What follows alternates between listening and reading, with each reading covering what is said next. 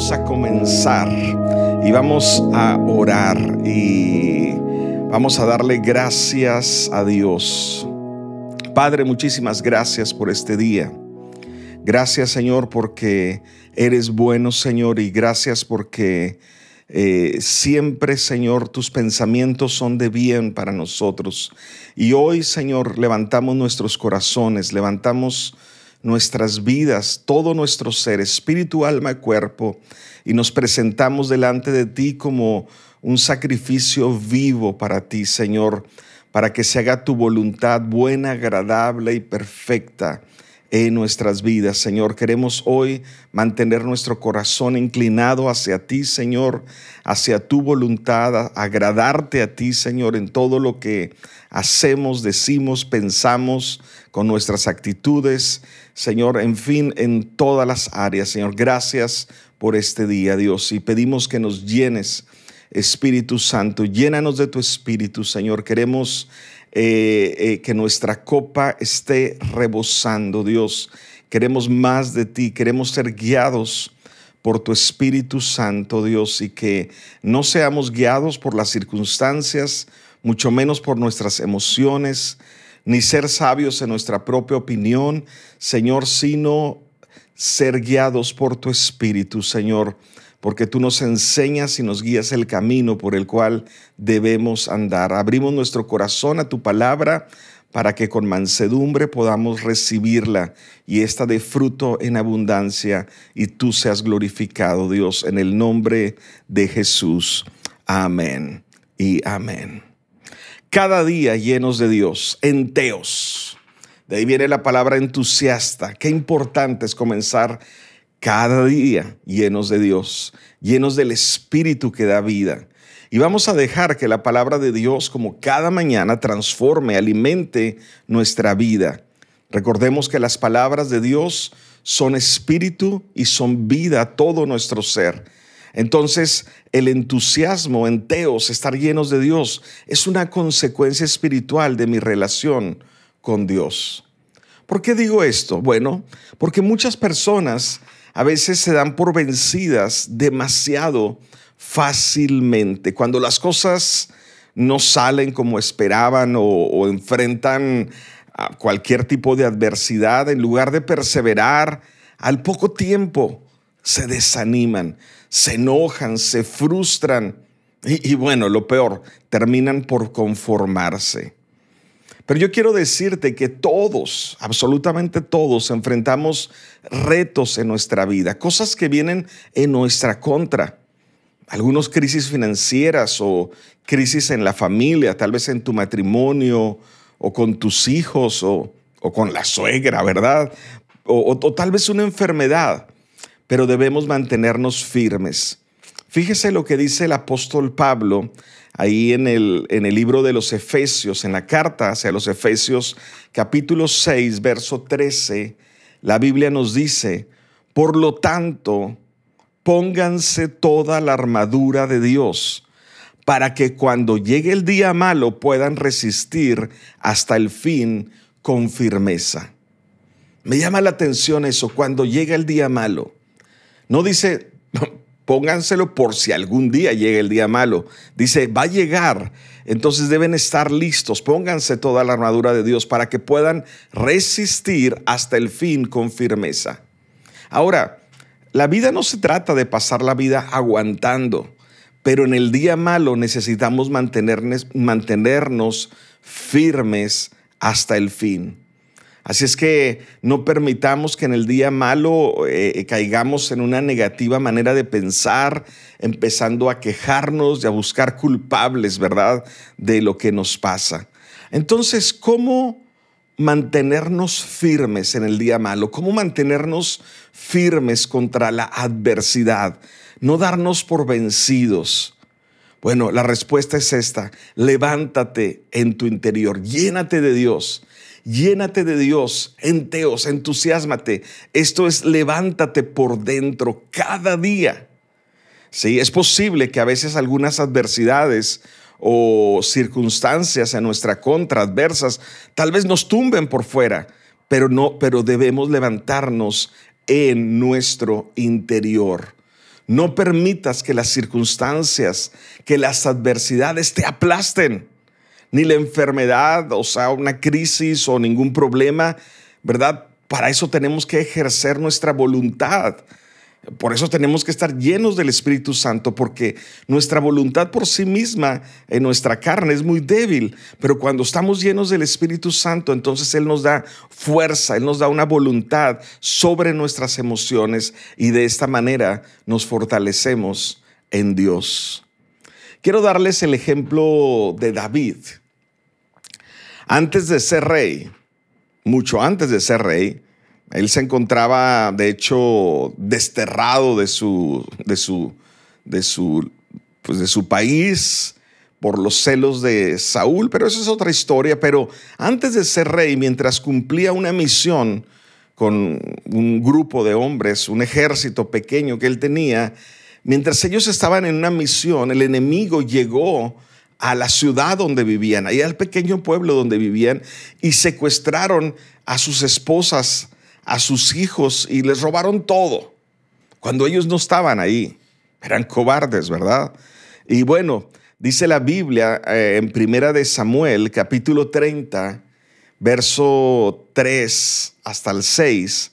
Primera de Samuel capítulo 30, verso 3 al 6, para los que están anotando, dice, cuando David y sus hombres llegaron, o sea, regresaron ahí a su pueblo, encontraron que la ciudad había sido quemada y que sus esposas, hijos e hijas habían sido llevados cautivos. Qué terrible, qué terrible escena. Dice, David y los que estaban con él se pusieron a llorar y a gritar hasta quedarse sin fuerzas. Yo no sé si alguna vez te has sentido así. Parece que no hay solución. De repente un día bueno se convierte en un día malo y dice que David y sus hombres se pusieron a llorar y a gritar hasta quedarse sin fuerzas, sin lágrimas, hasta, hasta agotarse. Era tal el dolor de su corazón. Y dice ahí el verso 6, más adelante, dice, David se alarmó, pues la tropa hablaba de apedrearlo. Y es que todos se sentían amargados por la pérdida de sus hijos e hijas. Todos se habían amargado, se sentían amargados. Esto es todo lo contrario a enteos, a ser llenos de Dios. Ellos se sentían, recuerden que nuestro entusiasmo no está basado en lo que sentimos, ni siquiera en, la, en las circunstancias, sino en lo que Dios dice. Y pues estaban amargados y cuando las personas están amargadas empiezan a querer eh, eh, eh, echar su veneno para todos lados, ¿verdad? Y ellos estaban buscando un culpable y pues David era el culpable y estaban hablando de apedrearlo, estaban ya pues de alguna manera rebelándose, tratando de, desahogar su coraje, su dolor que sentían, en este caso contra David, pensando que tal vez así iban a solucionar o iba a ser menos su dolor. Eso es lo que hace la amargura, contamina, destruye. Dice que David se alarmó. Dice, pero termina este verso 6 de una manera asombrosa. Dice, pero David cobró ánimo. Mm. O sea, en medio de toda, no solo, él había perdido también a su familia. Él estaba en la misma condición que todos los demás.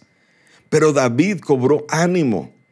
Hemos visto que hay dos tipos de personas, que, los que las personas que permiten que las circunstancias a su alrededor influyan en su estado de ánimo y los que, y los que con su estado de ánimo, con su llenura, eh, eh, eh, con su entusiasmo, influyen a los demás. Así es que David era uno de esos hombres.